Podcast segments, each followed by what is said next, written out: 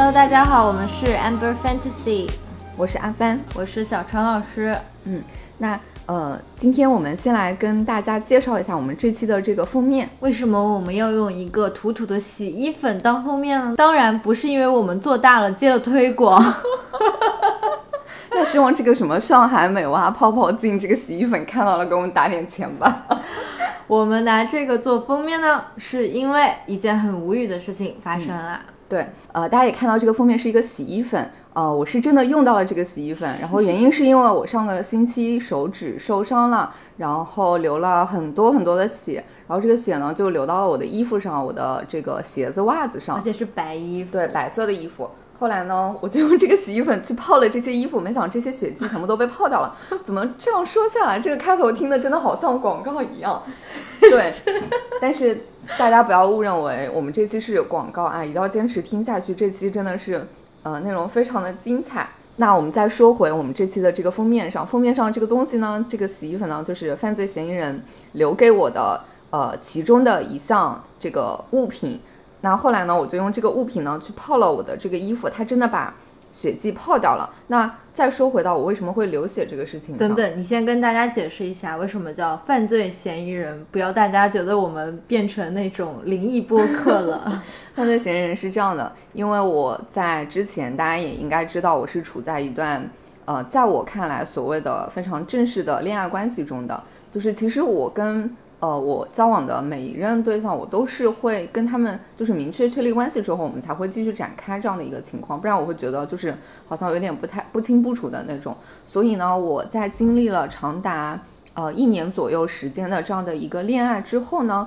我在上周发现，其实我是这一整年中都是被当了第三者的，也就是呃，实际上这个犯罪嫌疑人呢，他在和我谈之前。就已经是有女朋友的情况了，就是他同时谈了两个女朋友，但是他两边都隐瞒了。嗯，而且我是后加入的那一位，可以这么说。对，所以阿帆就是被误认为是第三者了。嗯嗯，对，呃，所以后来在上周的时候呢，我们就这个事情发生了一些，呃，可以算作是争执吧。然后在这次争执中呢，我就受伤了。呃，出现了一些流血事件，呃，所以我们这期封面就是根据这个事情选了这样的一个有点好笑，然后又有一点讽刺意味的图来做我们这期的封面。对，然后刚刚我在阿帆家，他给我看了他白色的衣服，一点血迹没有。我是真的打开了淘宝搜，因为我真的觉得很厉害。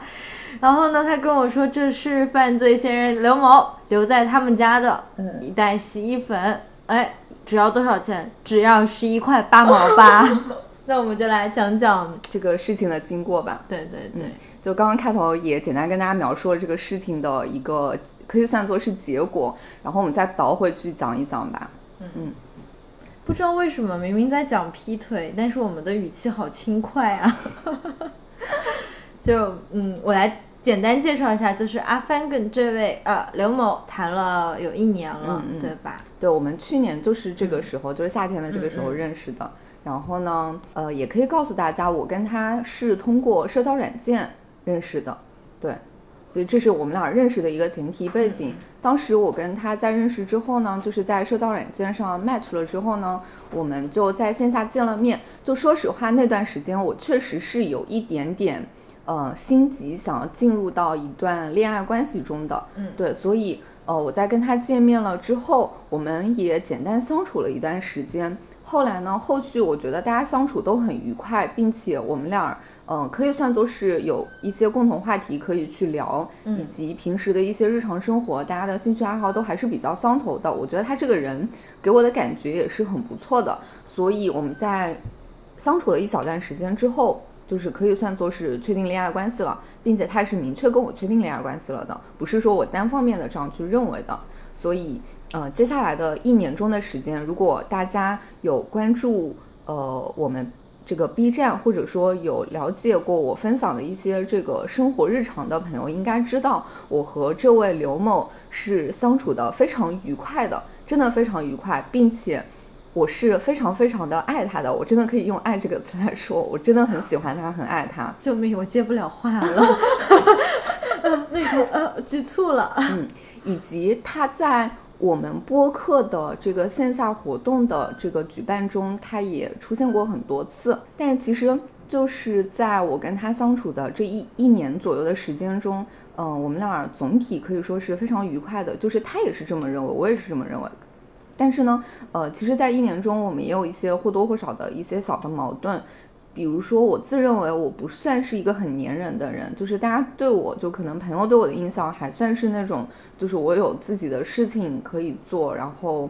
呃，我不会说就是我谈了恋爱就非得黏着你缠着你的那种。但是呢，我跟刘某的话，我们俩相处的一个频率，或者说我们俩相处的一个时间，可以算作是比较短的，就不会说啊要经常见面啊那种，或者说要经常黏在一起啊怎么样的。我们俩就是有各自的工作，也有各自的生活，我们也没有住在一起，所以在期间呢，也产生了一些问题。比如说，偶尔我去他家的时候，会发现有一些不太对劲的地方。对，其实之前也有跟我们分享过。对，但是这些不太对劲的地方呢，刘某他每次都会通过一些。他所谓的这个解释的内容给搪塞过去，并且我没有一些实质性的证据来推翻他的这些解释，来推翻他的这些说辞，所以我这我也就只能接受他的这些解释，嗯，并且我从心理上，就是我从打心眼里，我是会选择去相信他的，因为我觉得，嗯，既然大家也相处了这么长时一段时间了，我也能感受到他对我这边付出的一些所谓的这些点，所以我觉得我还是会去选择相信他。嗯，但结果就是在我选择相信他，并且呃经经过了这么长一段时间之后，这个事情该发生的事情呢，还是在上周的星期五发生了。然后当时我正在上班，嗯嗯，阿帆突然说：“姐妹有大八卦。”我说：“怎么了？谁有八卦？”没有想到是他自己的大八卦。对，就是他给我发了一个呃聊天截的截截图，就是是他就是那位刘某的微信给他发了呃什么来着？嗯，他发的内容是这样的，到现在我还非常清晰的记记得那几句话。他说：“所以你们也是在谈恋爱吗？你知道和别人的男朋友谈恋爱是一件违背道德的事情吗？你这样做自己的良心说得过去吗？”他的电脑微信难得没有退，我今天看到了，我现在退了。就是这样的几句话的内容，对。然后当时他发给我的时候，我们两个还哈哈笑了，说：“哎，他是不是没有睡醒发错了？”对，因为我们没有反应过来。对，因为当时刘某呢是在我家的，就是当时我们是在午睡，就是吃了饭就睡着了的那种状态。所以我看了一下那个发的时间，那个时间按理说原本就大家都在睡觉了。我我以为的是他就是半睡半醒、迷迷糊糊的过程中，他误把这个消息发给我了。原本他可能是以为，呃，原本我以为他可能是要发给别人的，所以我当时一开始在得知这个消息之后，并没有特别震惊，因为其实我已经有过一定的心理准备，我知道前期发现的一些不太好解释的东西，能说明间接说明他可能在外面真的还有另外一个对象，也不好说。直到你有一个朋友点醒了你，那就是。呃，我的另外一位好友，就是我把这个事情也告诉我另外一个朋友，我朋友说你是不是傻呀？这个这几段话一看就是那个女生发给你的呀。你这个朋友一下把我们俩都骂了，就是我和小常老师都没有意识到这个问题，我们还以为是刘某他自己就是翻车了，就是自己主动翻车的那种。没想到这个这些这几句话的消息都是那个女生通过刘某的电脑微信发给我的，因为那个女生她是有刘某家的钥匙的，所以她那天就去了他家。碰巧发现呢，他电脑没关，电脑微信也没有退，所以呢，他就看到了我和刘某的一些日常的聊天的内容。对，这边我想插一句，就是。呃，虽然我跟这位刘某接触的不是很多，接触过几次吧，但是之前阿帆跟我讲的一件事情，就是我们很公认他是一个非常谨慎的人，嗯，对吧？就是他特别在保护自己的一些信息上面是非常非常谨慎的。我们当时还很好奇，他怎么一下翻车，就这么翻了个大车，而且做的这种事情，就是一开始我们看来有一点就是太蠢了，就不至于犯这种低级错误，对。那其实呢，这几句话都是那个女生发给我的，然后也也能体侧面体现，就是她确确实实电脑微信没有退，这个也是她没有小心啊，没有没有再谨慎一点呀，对不对？总有翻车的时候嘛。是的，嗯，那在这边再跟大家补充一个小小的插曲，就是一个很好笑的点。那当这些信息发到我的手机上之后，后来我们也午睡醒了之后呢，刘某第一反应是，他给我疯狂发了超多的表情包，企图通过用。表情包刷屏的方式盖掉以上的那些信息，让我好像就是没有看到。然后我就在想，你以为这是在群里吗？你以为这是在群聊，然后你通过发表情包刷屏的形式盖掉上面的信息吗？对，所以我就是不禁感叹一下，这个刘某呢，啊，报一点点隐私吧，哦，因为律师，然后平时又这么的小心翼翼，我们就觉得哇，人在再聪明的人在慌乱的时候也会变得非常的蠢呢。嗯。就那个场景，我现在还都记得，真的很蠢，并且他在给我发完那些表情包之后，他还说了一，就是他还说了一句话，他说，哦，这个信息是不小心，就是那种合并转发，然后一下全发过来，还不来，就是他也想解释为那个是就别人发给他，或者说怎么呃怎么怎么样的，然后他说，啊，如果是你看到这些信息会怎么理解呢？他甚至还这样反问了我这样的一个问题，如果他不发这一句，可能也就 对，所以啊，现在事后想想。确实还挺好笑的，就真的很蠢，嗯，所以后来就是在发生这个事情之后，后来我也理解了那些消息是那个女生发给我的之后，哦，我就知道原来我在这一年中都是一个第三者的形象、第三者的身份出现在这段关系中的，但是我自始至终一年的时间，我都没有一个明确的证据，或者说可以算作是我没有太怎么察觉吧，嗯嗯嗯。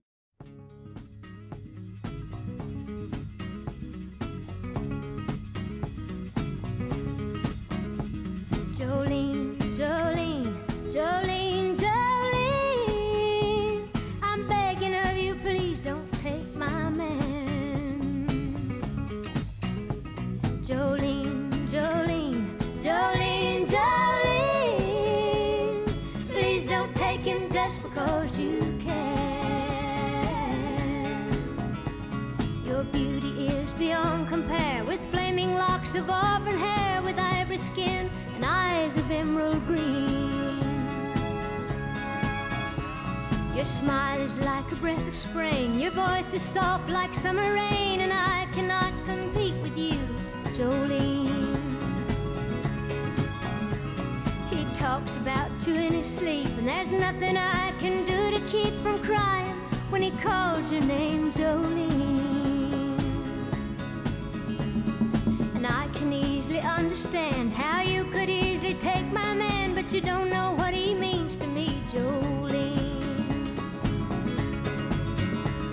Jolene, Jolene, Jolene, Jolene. I'm begging of you, please. 所以他就是。 呃，因为那个女生给我发了消息，这个事情就是两方的关系就完全败露了嘛，所以他也没有办法，就不得不承认了。所以呢，我们当下的一个解决措施，或者说他当下提出来的一个解决方式是，他跟两方就是跟双方都已经都都会选择分手，因为他不可能说立即就说哦，我选择跟你在一起，还是选择跟他在一起。所以呢，我们当下是就是分手了的一个状态。但是就那个时候的我而言，其实我还是很喜欢他的。就是很也有也能就是联想到，可能很多女生在面对这种感情问题的时候，比如说男朋友出轨啊或者怎么样的，她们可能还会有一些心软的余地，就是没有办法一下子把这个干关系断得一干二净。我当时也是这个情况，就是我没有跟他呃断得一干二净，我们还是嗯相当于正常联络吧，可能不会像情侣之间那么频繁了。但是我是希望这个事情可以得到一个合理的解决，甚至我会幻想。我们之后还能以情侣的方式正常相处的，所以在没有断干净的这段期间，我们是正常保持联系的，直到，呃前两天，也就是我手受伤的这个事情发生的时候，非常无语的一个晚上。对，嗯呃那天晚上原本是我和小常老师还有我们其他朋友约了一起出去玩，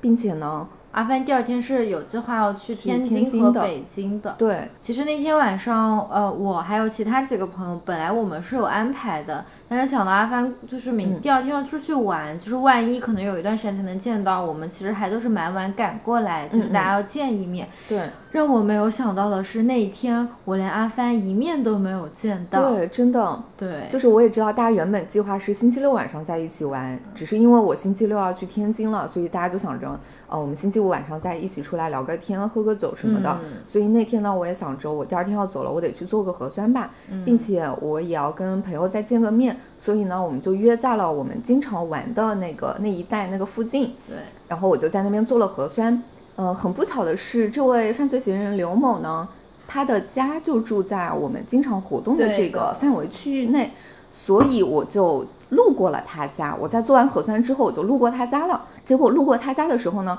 我发现他家的窗户是打开着的，里面的灯也是亮着的。按理说这个应该没有什么问题，因为人家有可能下班回家了嘛。但是问题就出在刘某在前一个钟头跟我讲的是，他要回老家了，他现在已经在机场了，马上准备登机了，并且跟我详细描述了他的航班信息、延误情况，甚至精确到延误了几分钟。虽然我也知道这些信息在网上你都是可以查到的，只是当时当下刘某跟我描述了这样的一个情况之后，我就认为。那他肯定是回老家了呀，因为之前他有跟我讲过他要回去的这个计划和安排，所以我就，嗯、内心我觉得我对这个事情是相信的，我觉得他肯定是回家了的，没有必要再说这样的一个谎再来骗我，也没有任何的意义。就你回不回家对我而言没有任何意义。但是我路过他家门口的时候，我就发现他家窗户是开着的，灯还是亮着的，所以当时我就心里一紧，我就在想，嗯，是不是那个女生在他家呢？嗯，就我觉得正常人可能，如果你经历了这个事情，你应该都会有这样的一个想法的吧。所以我当下也求助了我的朋友们，然后朋友们呢就也帮了我，我们就在他家门口，就是我们最终敲了他家门，然后他最终呢，嗯，最终门也开了。原本我们做了很多的预想，我们在想可能是那个女生在家，如果真的是那个女生在家，我们也会把。就是事情的实际情况跟他描述清楚，因为本身我心里的预想也就是那个女生来开门，我告诉她实际情况，我想告诉她我不是故意介入当中成为那个第三者的，其实大家都是被骗了。对，大家都是被骗了。我觉得他也有知情权，或者说我不知道刘某是怎么跟他描述的。那如果说刘某跟他描述的是属实，那 OK；如果是不属实，我觉得他也他是有他是有权利知道这个事情的嘛。嗯嗯嗯，就大家都是被蒙在鼓里面的，所以，嗯、我是抱着这样的一个心情，我去敲了他家的门，结果没想到开门的并不是那位女生，而是刘某某本人。人按理说，刘某现在应该已经起飞了，应该在，嗯、回去的飞机上了。结果就是他自己本人开了门，所以当时我跟我朋友都就两个人都愣住了，都惊了，我们没有想到他会来开门。对，而且阿帆跟我讲的是，就是这个刘某呢，就把任何甚至延误了几分钟这种信息都很准确的报出来了。嗯，就是我就觉得，他为了撒这么一个很没有必要的谎，嗯去搜了这么多信息，都不愿意简单的说一下实情我在家。嗯，其实，他后来也有跟我解释为什么要撒这个谎。他的说法是，之前他就跟我讲了他要回家回老家，于是呢，我在星期五的时候我又问了他一下，他就顺着这个就说，嗯，那我今天是回家的，以及他有一点不想在周末见到我。但是从我这个本身来说，我周末也没有想见他，而且我也提前告诉了他我的一个计划和行程，我也跟他说了，我星期六就要去天津了，甚至我高铁票、酒店什么的我全部都订好了。所以我觉得他说这个谎的意义真的，我只能说，嗯，他说的谎太多了，所以他必须要用一个谎去圆另一个谎罢了，或者就是我们大家也觉得他可能真的就是一个说谎成性的人。对，就是习惯性说谎，他可能嗯没有什么实质性的目的，但是他就是不想把实际的情况嗯告诉你。对，很多事情都感觉是这样。是，的，所以当时他开了门之后，嗯，怎么说，就真的很惊讶吧。对，我当时也在那一刻，我就对他彻底死心了，因为之前也跟大家说，就是我对他甚至还抱有一点幻想，想着我们之后是不是觉得还有可能复合啊什么的，因为我真的还是很喜欢他的。所以，当我看到开门的是他的时候，我当时真的就想，嗯，就是这个关系真的没有必要再继续了。所以我就想把我留在他家的一些东西给拿回来，因为我还有一些东西是在他家的。所以他当时开了门之后，我就跟他讲，我说，呃，我想把我的东西都拿回来。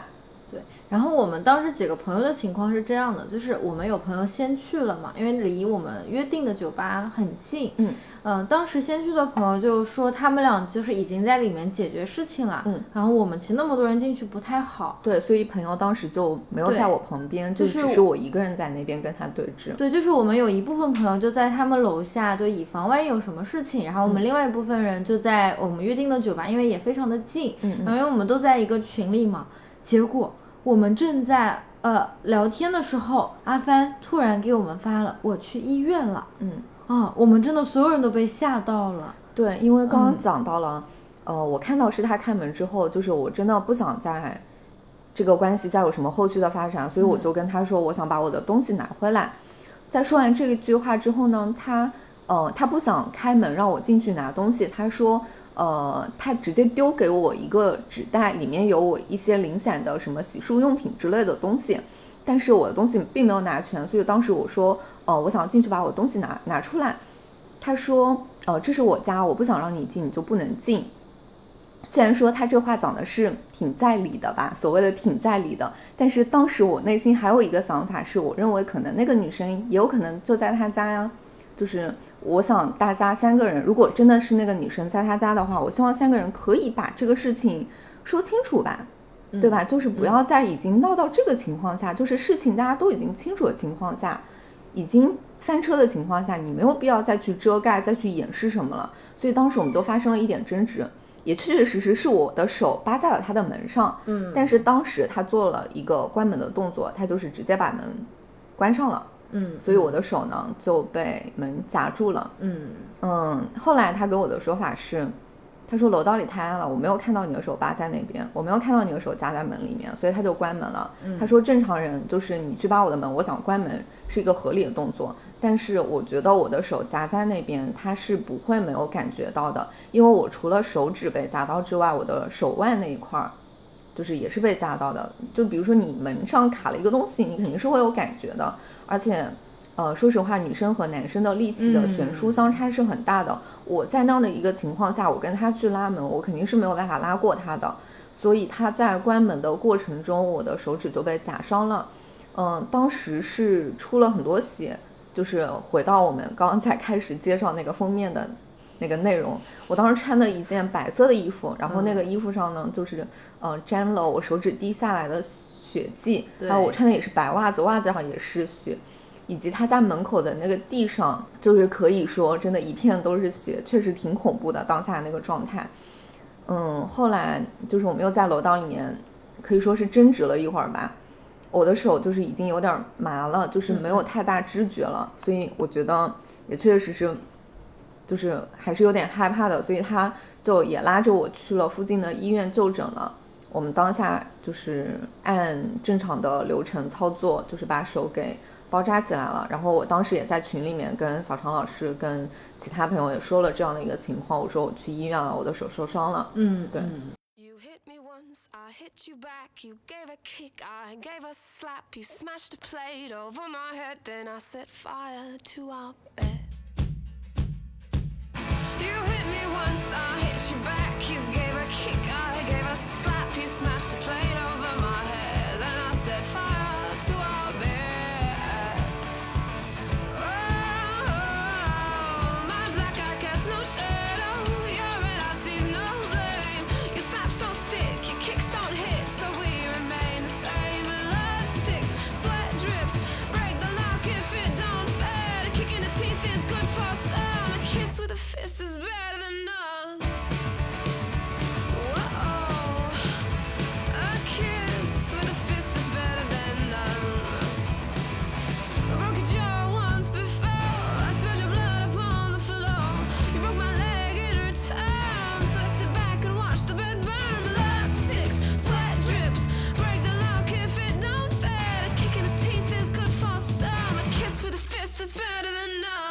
上就是，呃，我们从介绍封面，然后讲了我在这一年中被迫成为了第三者，以及，嗯，这个事情的后续的一些经过。对。所以我们就想就我们最近的这个生活来聊一聊。其实我们之前在做第二期的时候，那个 Beachy Talk 有聊过一期被劈腿，嗯但我们当时呢，其实都是聊一些比较过去的事情，呃，算一种比较轻松调侃的心态去聊。但这件事情呢，是正在发生。对对，而且也是当下发生在我们自己身上的一个事情。是的，其实我们都包括我们朋友也都有一点点被吓到了，就整个事情的走向啊。对，所以我们就想。呃，就此来聊一聊，就是我们想到的一些点。嗯，对，嗯，还有一点要声明的，就是，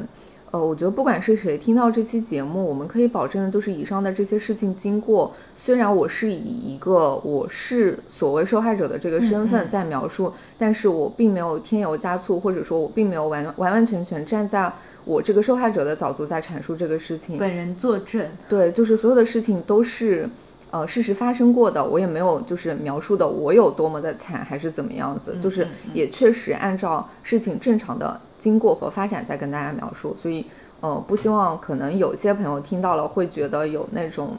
呃，受害者有罪论啊，或者是什么其他的一些角度在揣测我们这件事情的真实性啊，不会不会，谁揣测我们就出去别听。好，那是刚刚补充了一嘴，那下面就是我们也想。针对这个事情跟大家聊一聊，嗯，如何保护自己，或者说如何应对的一些措施吧。对，因为我们今天在出去的路上，呃，为什么出去？因为要帮阿阿帆换药。嗯，我现在是一个呃有一点生活不太能自理的人，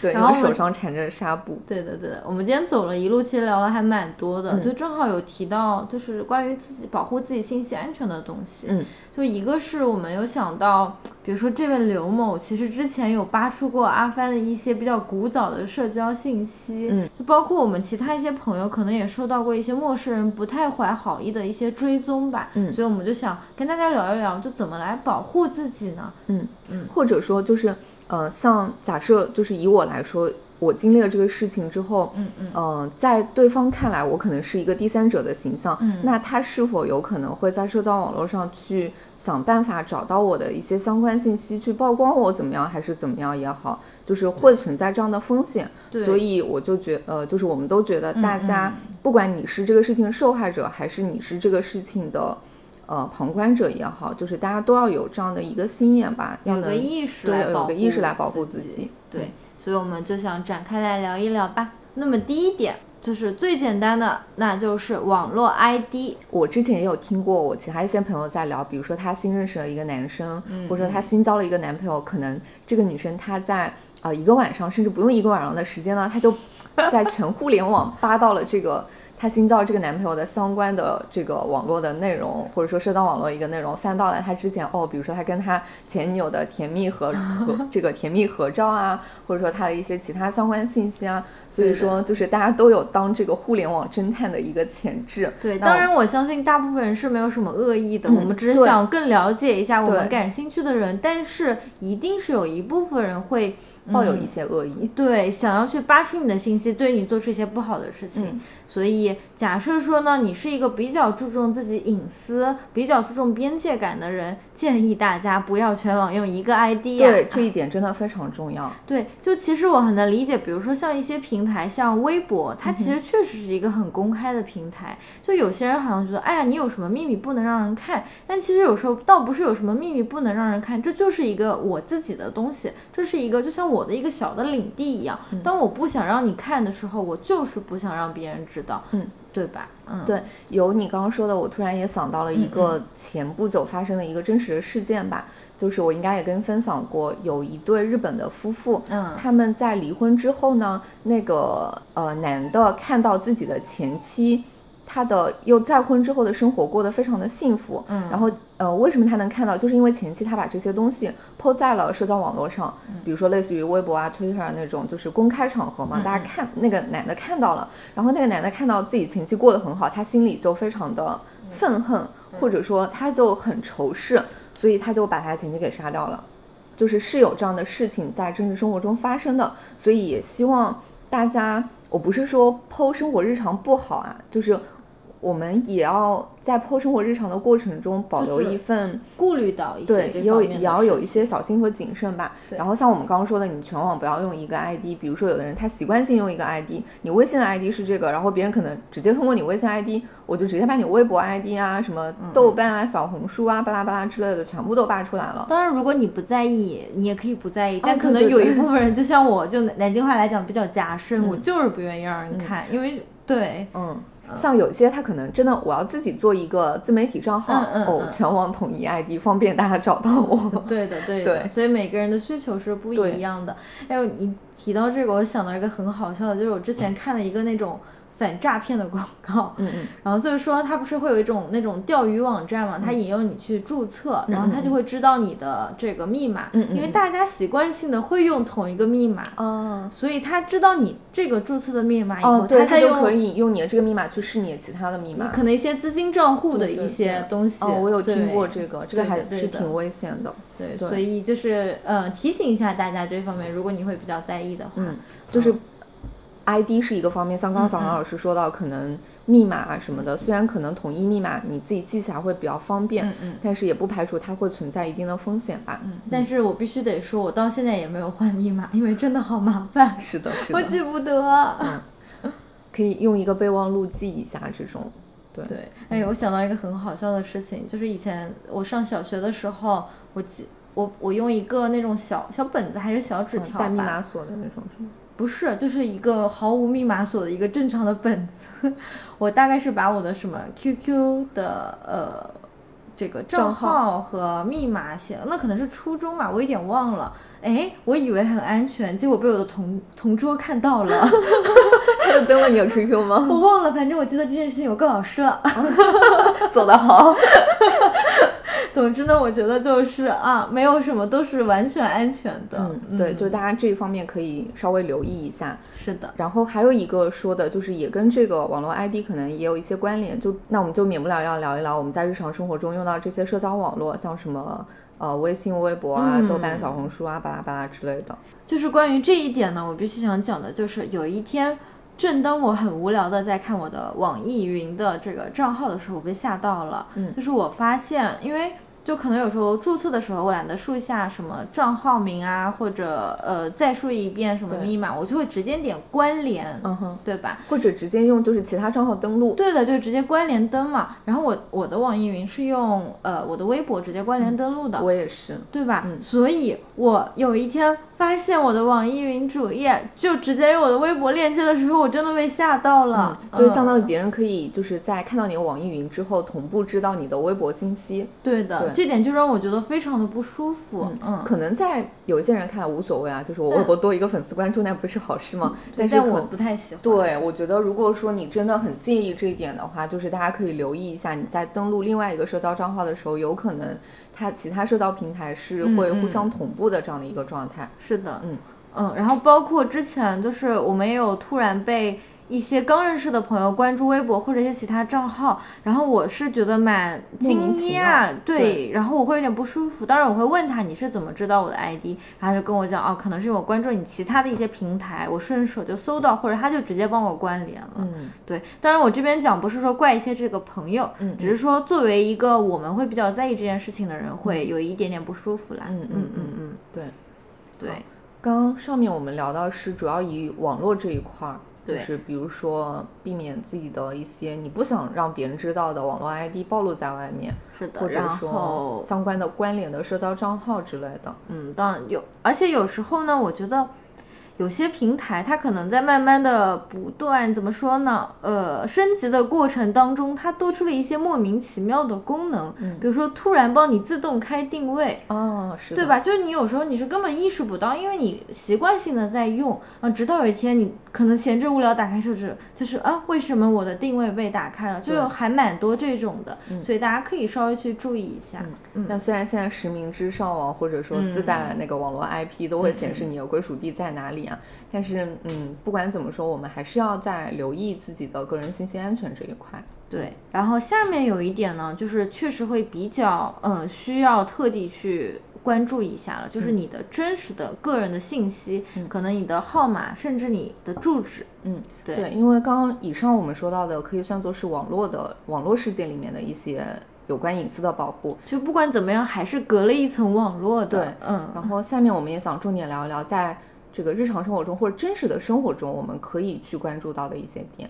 对，对，就是比如说快递盒，相信如果大家看一些新闻的话，其实已经发现这个东西确实会被一些坏人所利用。嗯，然后包括我记得我之前刷朋友圈，就是真真实的是我朋友圈的一个女生，我也忘了是谁了。就她有说她是一个独居的女生嘛，但是好像就是被人骚扰了。嗯然后她想了很久，说为什么？就唯一有可能就是因为他习惯性的会把快递盒扔在家门口的外面。嗯，对然后快递盒上的信息暴露了。是的，是的，而且一般大家可能不注意，会习惯性的写真名、嗯或者我的手机号就在上面了，所以这个就被坏人利用了。嗯这个蛮吓人的。对，我突然想到一个点，就是我属于一个可以说神经比较大条的，就是这一方面我没有，我真的还没有怎么太在意我的快递盒上的信息，我都不会自己就去消掉那些，然后我嗯留的也是真名啊、那种嗯。然后我突然想到那个刘某，我之前在他家看过他所有的快递盒上用到的这个名称，就是他自己的名字都不是他的真名，并且嗯他名称非常非常的多，没有一个是真名。嗯，就是我之前，嗯，如果我寄快递的话，我也会用自己的真名，因为你想，你淘宝账号嘛，那我就写我名字，我就没有意识到这件事情。嗯直到有一天，我为什么意识到很不舒服呢？是因为现在的快递他很少送到你家里，他一般一个小区就送到驿站，然后驿站的人他是固定的，对吧？嗯我就发现我每次去拿快递的时候，驿站的人好像越来越熟悉我，就像一个我的老朋友一样喊我的名字。就直到有一天，我就意识到这件事情很不对劲，你知道吧？就是因为我真的不认识他，但是。嗯，我不是说驿站的人怎么样，他就是能完全知道我真实的姓名和我的手机号和我的家庭住址址，我这件事情还是蛮恐怖的。从此以后，我就把我的收货信息改成了查理，然后我们小区驿站人每次都会大声的说：“查理是你的吗？” 好有那种什么音音译的那个片的那个感觉。对，就其实我是因为比较喜欢就是 Charlie Brown 啊，但是我就觉得啊，总比喊我真名好啦。嗯，确实，就是你这些个人信息暴露在公共场合，呃，是一件挺可怕的事情吧？不能说嗯一定会有坏事发生，但是小心为好对小心为妙。嗯然后由此我又想到另外一个，就像这种快递盒，我们如果尽量能避免，还是能避免掉。然后有一个不太好避免的，就是是发生在我身上的一件事情，这也是我刚刚想到，就是有一次我点外卖，嗯嗯嗯，然后我点外卖，我没有办法说我不写我真实的住址吧，嗯因为一般都是送就没有办法门送到了口，的对的。而且其实我我是那种在安全方面我是非常小心翼翼、很敏感的人，因为我很不喜欢这一类事情发生在我自己的身上。结果有一次呢，我在点外卖的时候，那个快呃外卖员把外卖送给我，他看了我一眼，他就走了。嗯接着他就给我发信息，嗯，你懂吗？就是那种让我觉得很不舒服，就可是私人信息吗？嗯，他就是大概就是认识一下之类的，然后或者就是后来好像还通过我的手机号加了我的微信。你可以举报他呀。当时我有点忘了，反正可能也有点害怕啦。其嗯实，因为他知道我家里住哪儿，然后当然我的微信我是可以不通过的，但是嗯这件事情让我觉得非常非常的不舒服。他甚至还加了好几次微信，就是我没有通过，因为微信它可以选择你的搜索方式，所以我就把这个手机号这条也关嗯，掉了。对对对，嗯是的，就是如果大家有这方面顾虑的话，我建议可以把这个关掉。嗯，这个确实还蛮让人很不舒服的。对，因为嗯说实话，现在生活在这样的一个网络时代下，就是你没有办法说我的信息是完全安全的，因为嗯我觉得。嗯，说不好听，我们大家信息在网网上都是透明公开的，想要查谁的手机号码，或者说想要知道一些谁总的有方法。信息，肯定是有方法的，或者说你的手机号甚至已经被卖过好多次了那种，嗯嗯就是作为那种信息已经被卖卖出去过好多次，你会收到很多垃圾短信的骚扰啊等等。但是我们觉得还是在尽可能我们自己能做到范围之内，或者说有可能发生危险的情况下，大家多留一点心眼。嗯，我突然想到一件，更可怕的事情吗？也不能说说可怕吧，但是嗯，让人觉得有点恶心的事情，嗯就是突然想到的。而且是你完全意想不到的，比如说像快递或者外卖，我们是有可能会预想到的。嗯嗯我有一次没有预想到的是，我去看牙，嗯嗯我就是去正常的拔一个智齿，然后当时呢是一个男医生帮我拔了智齿。其实当时他帮我拔智齿的时候，我就隐约感觉到说不上来，但是就觉得我跟他相处不是很舒服，你知道吧？女生就有时候有一种直觉吧。嗯嗯嗯，但是我就觉得呃别人也没有怎么样嘛。结果呢，我在拔完牙以后，他递给了我一个空本子，他说你留一下手机号。我说呃为什么要留手机号？他说现在疫情我们都需要留手机号。嗯嗯嗯，但是我当时没有多想，我就去留了一下手机号。结果晚上我就收到了那位医生给我发的私人信息，我就是觉得、哦，好无语、啊，非常的 creepy 的一件事情，太 creepy 了。而且你知道，他如果真的想查我，的医保信息，他都能在电脑都能查得到的。对的呀，对所以我就觉得，哎，有些事情能防就防，防不了咱就是说一个祈祷吧。我觉得可能别人会觉得啊，好多人问你要手机号啊，还是什么的。哦，别，我害天呐，我觉得这个事情真的不是大家想象的那样的，我觉得真的是一件，就是很让人毛骨悚然的事情。我觉得，就是我们能接受的是你很有礼貌的，你当面来问我要都没有嗯关系，但你以这种方式来获取我们的一些个人信息，对，甚至侵犯到我们的一些私人领域了，我们真嗯的会让人觉得非常非常的不舒服。嗯，嗯，是的，那嗯，我们也想再借这个就是快递盒还有这种个人信息的点再延伸下去讲一个，就是有关，比如说你平时在用手机拍照的过程中，它会出现一些定位，这是我们之前完全没有想到的。其嗯实也是看了一些网络的科普，就是关于你的一些安全方面。对，其实嗯之前我或多或少有过这方面，所以嗯呃嗯有过这方面的就是了解，也不是算了解吧，就是有过类似的经历。嗯嗯所以我是之前一直是把手机的那个定位功能是选择关闭的，嗯但你知道现在很多的那种 app 之类的，它都要求你打开手机定位。对所以后来我就觉得啊，好麻烦啊，那我索性直接打开了。所以导致就比如说你在拍张照片的过程中，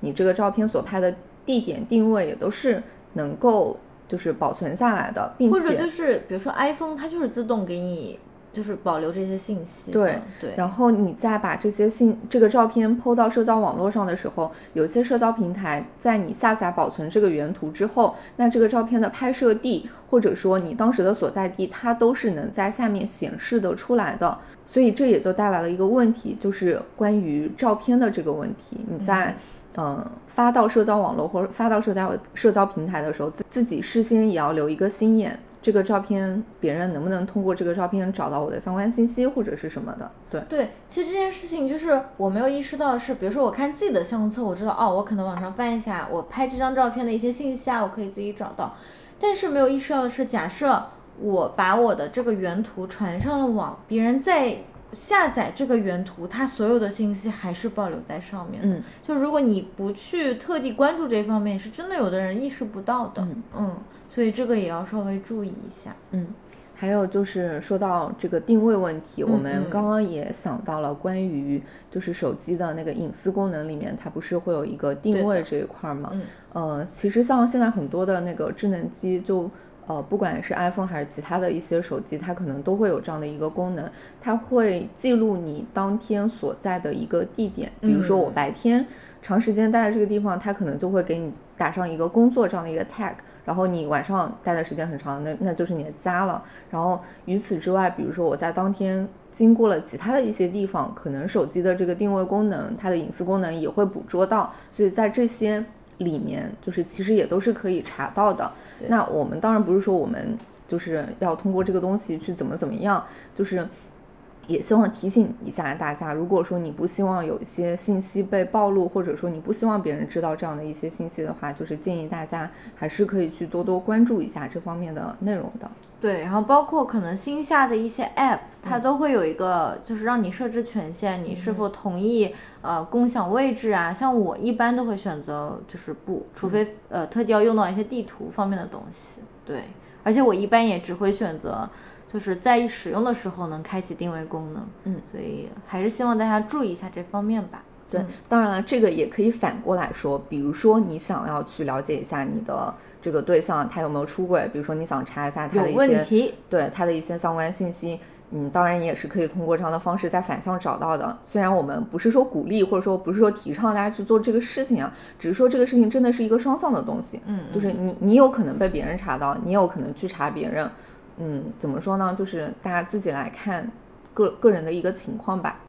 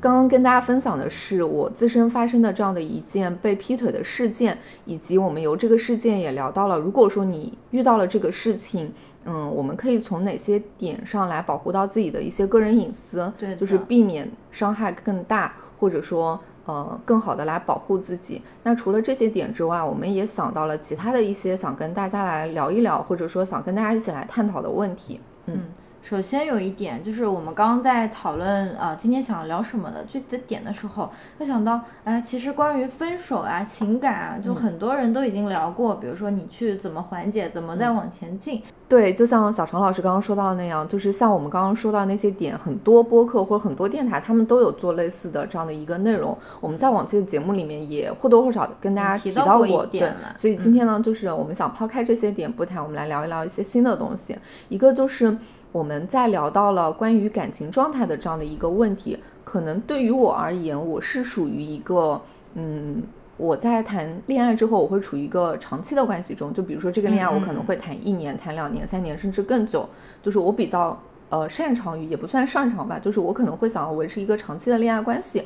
而可能有一些朋友，他们可能是就是恋爱关系比较短，或者说我在这一段关系结束之后，我会想长时间的去维持一个单身的状态。比如说我，嗯 就是呃，我们今天走在路上的时候还在聊，就是我觉得我已经就我作为我现在已经习惯了一种单身的状态，我就觉得嗯，如果有合适的可能会去谈，但是没有合适的人的话，那也就不谈好了。嗯嗯但是我们今天聊到阿帆的这件事情，就是他可能刚分手，如果立马去进入一个完全单身的状态，他会非常非常的不习惯。嗯所以我们就想到，哇，这真的就是一种啊、身体的适应性吧，我觉得。对，虽然说，呃，这个话说的可能有一点不太好听，就是所谓的无缝衔接，但是可能有的人他就是需要这样的一种无缝衔接，打引号的无缝衔接，让自己的这个情绪上不受那么大的波澜，或者不受不受那么大的伤害。嗯，我觉得人都是一个。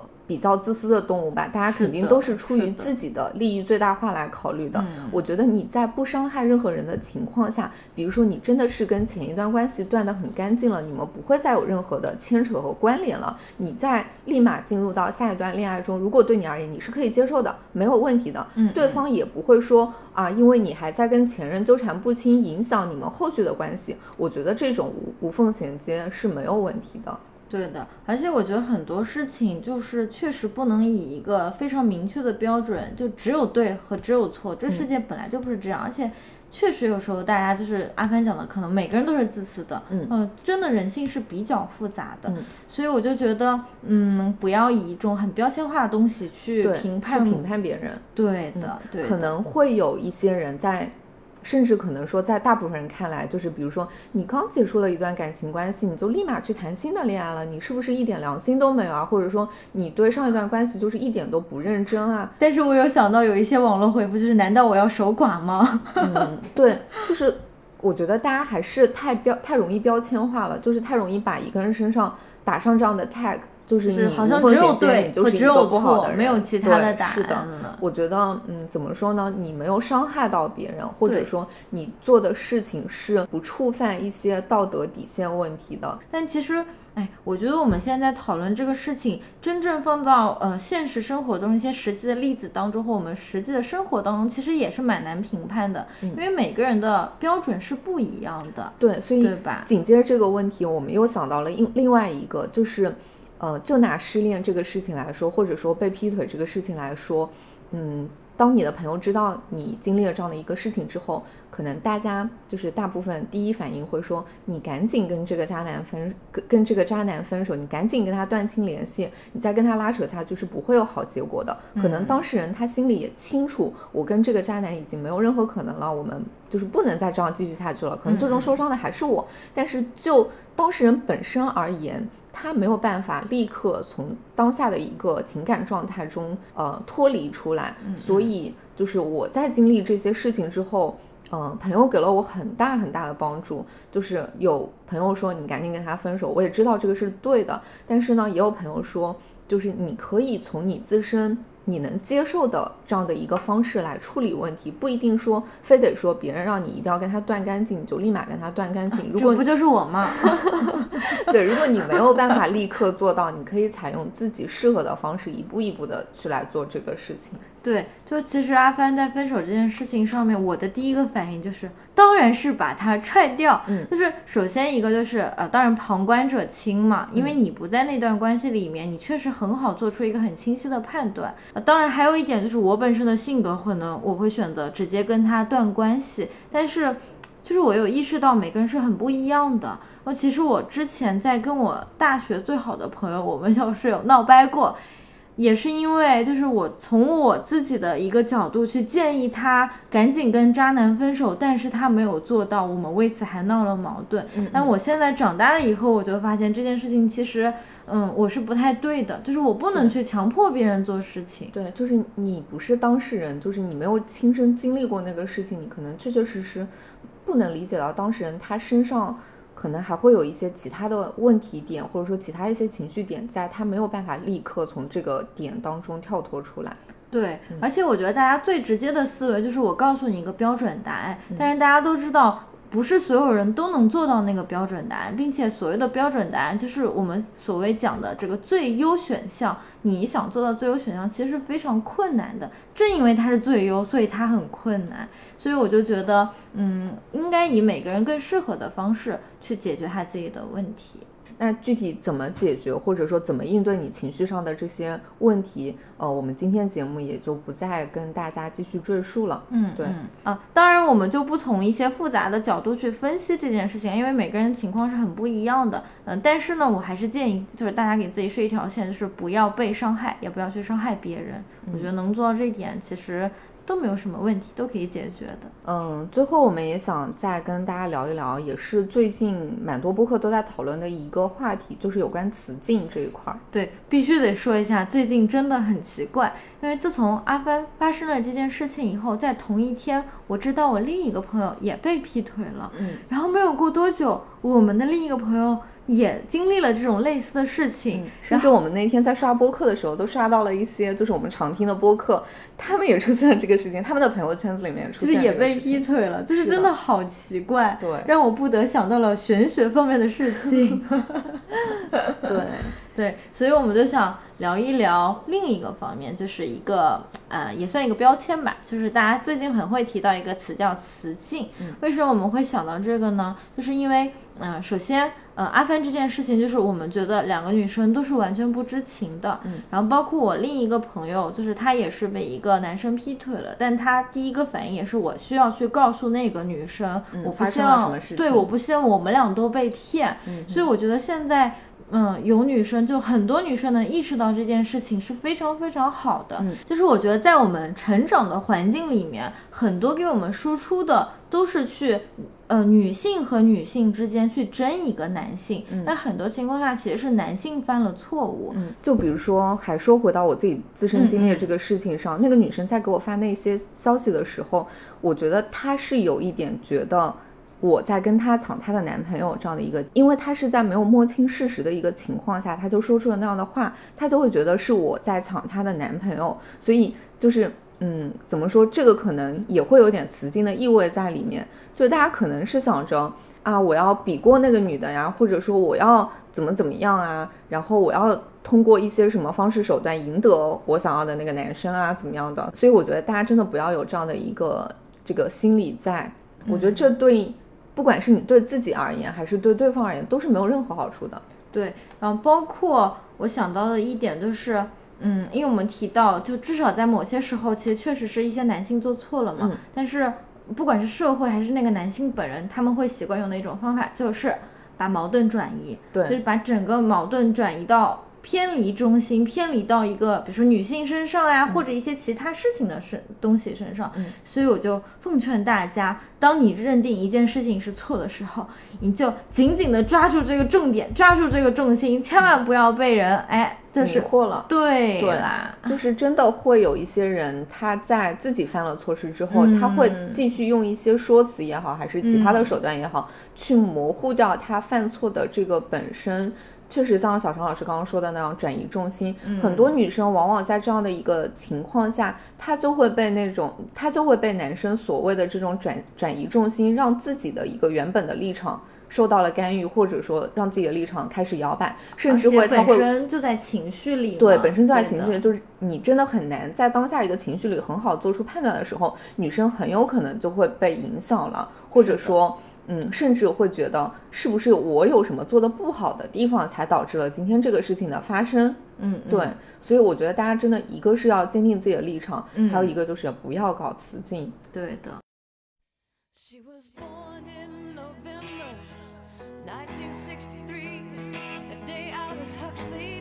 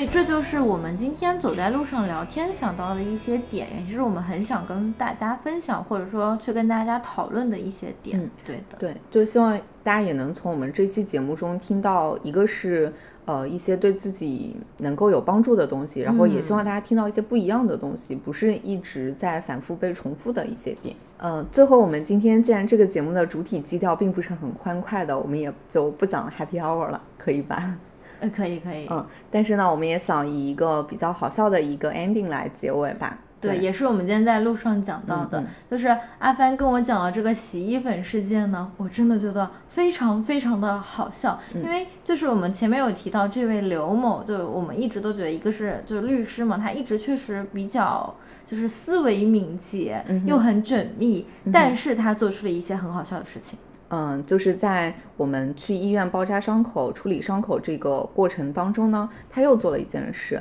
就是这件事可能对他而言不是好笑，不是看起来很蠢的，他是在保护自己的利益。他真的笑到了，对他拿了我的手机，因为当时他出门的时候他没有拿手机，然后呃我在呃包拆窗口的过程中，他是有机会接触到我的手机的，所以呢，他是把我的手机里面和他的所有的聊天记录全部都删掉了的，因为我在跟他认识了一年多的这个时间以来，我没有删过我们任何一次的这个聊天记录，都是完整的保留着的。但是呢，那天他就拿了我的手机，把我的聊天记录删掉了，并且事后回到家，我发现聊天记录全部都没有了之后，我就问他，我说：“是你把我手机里面聊天记录删掉了吗？”他说：“天地良心，我没有做这样的事 情，我没有碰你的手机，没有删聊天记录，是你自己在扒门的过程中不小心划掉了吧？”我就在想，我跟我那么多朋友有聊天记录在手机上，为什么唯独你的聊天记录不见了呢？唯独扒门的时候，你的聊天记录被删掉了呢？对，所以他说他给了这样的一个说辞和解释。当然，现在想来，他的话真的是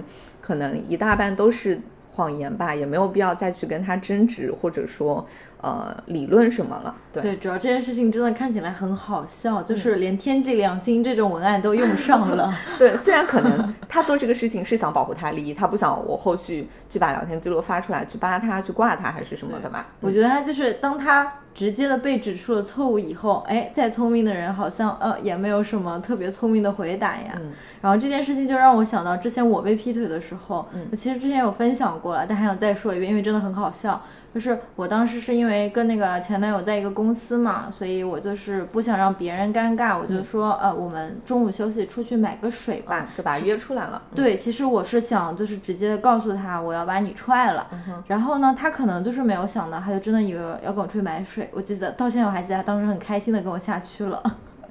然后直到呢我把他拎到了一个角落，就是我直接的指出了他的错误，他整个人就是说傻掉了，嗯。他就是你你就是感觉他真的很想解释，但是他又没有话解释，但他又说嗯我没有我没有，但这件事情就是在那边狡辩，然后又没有办法狡辩了。是的，就是这件事情让我从生气变了，哎，还是有点好笑，因为他太蠢了，哎，所以我们就是说，哎，这个活了吧，咱也没有几十年，就是不要伤害别人吧，当然自己也要保护好自己，不要被别人伤害。对，就是我现在真的很相信，你做了坏事，肯定是会有相应的报应的。我也觉得，对，就是大家还是做个好人吧，做个好人啊，真的没有那么难的。我们这一期的结尾好阴阳怪气呀、哎，行吧呃行吧，呃，那我们就阴阳怪气的结束这一期吧。对哎对，然后再强调一句，封面的这个洗衣粉好像看起来真的很好用，而且只要十一块八毛八，希望这个厂家给我们打点钱。嗯哼，也是一个反向带货了呢。对，那这样说来，还要感谢刘某给大家安利了这款洗衣粉。呃，是的，就是你看它的这个外表，真的很难想象还有这么的嗯，可能。当时以为是充话费的时候送的呢。确实确实。好，那么这一期就是我们免费给一个厂家打了广告，嗯，然后聊一聊我们最近的生活。对，跟大家分享这么精彩的八卦故事。是的，然后阴阳怪气的结束了这一期。嗯，对，希望大家继续喜欢 Amber Fantasy。对，这就是我们七月的第二期节目，我们还是准时更新，完成 KPI 啦。嗯没有因为个人生活 就停更。是的，是的，好，好，那我们就请八月份再见。对期待我们八月份的节目吧。嗯，好，拜拜。拜拜。